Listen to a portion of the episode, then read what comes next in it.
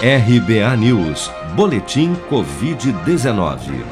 Segundo a última atualização do painel Covid-19 do Ministério da Saúde, somente nas últimas 24 horas foram notificados pelas secretarias estaduais de saúde 79.219 novos casos e mais 2.641 mortes pela doença no Brasil nesta quarta-feira.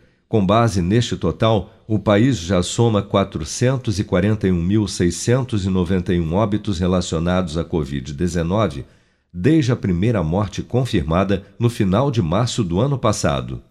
Ainda segundo as estimativas do governo, das 15.812.055 pessoas já infectadas pelo novo coronavírus no Brasil, 1.040.246 ainda seguem internadas ou em acompanhamento pelos órgãos de saúde em todo o país.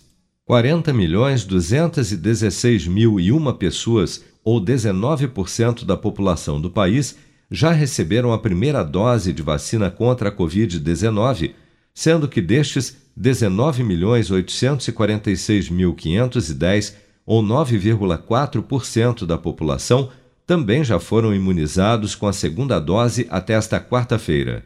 Um dia após o governador de São Paulo, João Dória, confirmar a vinda de mais 4 mil litros do ingrediente farmacêutico ativo, IFA, para a retomada da fabricação da vacina Coronavac pelo Instituto Butantan, foi informado que o governo da China liberou apenas 3 mil do insumo, mil litros a menos do que o previsto. Com a mudança, a estimativa é que o novo lote permita a fabricação de cerca de 5 milhões em vez de 7 milhões de doses da Coronavac anunciadas na última segunda-feira. Para o médico e professor da FGV Saúde, Adriano Massuda, o maior problema está na dependência de poucos fornecedores de insumos em um momento de grande demanda por vacinas. Um dos principais problemas é, é a gente não ter conseguido estabelecer uma boa rede de fornecimento com diversos fornecedores para atender um país com dimensão continental como é o Brasil.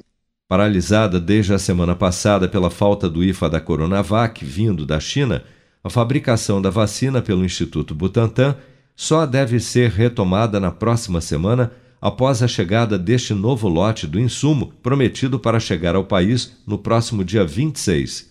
Já a Fiocruz, que fabrica a vacina Oxford AstraZeneca no Brasil, informou que também irá suspender a produção do imunizante nesta quinta-feira até a chegada de um novo lote de IFA, também vindo da China, previsto, neste caso, para chegar ao país no próximo sábado, dia 22. Você está preparado para imprevistos? Em momentos de incerteza como o que estamos passando, contar com uma reserva financeira faz toda a diferença. Se puder, comece aos pouquinhos a fazer uma poupança. Você ganha tranquilidade, segurança e cuida do seu futuro. Procure a agência do Sicredi mais próxima de você e saiba mais. Sicredi, gente que coopera cresce. Com produção de Bárbara Couto, de Brasília, Flávio Carpes.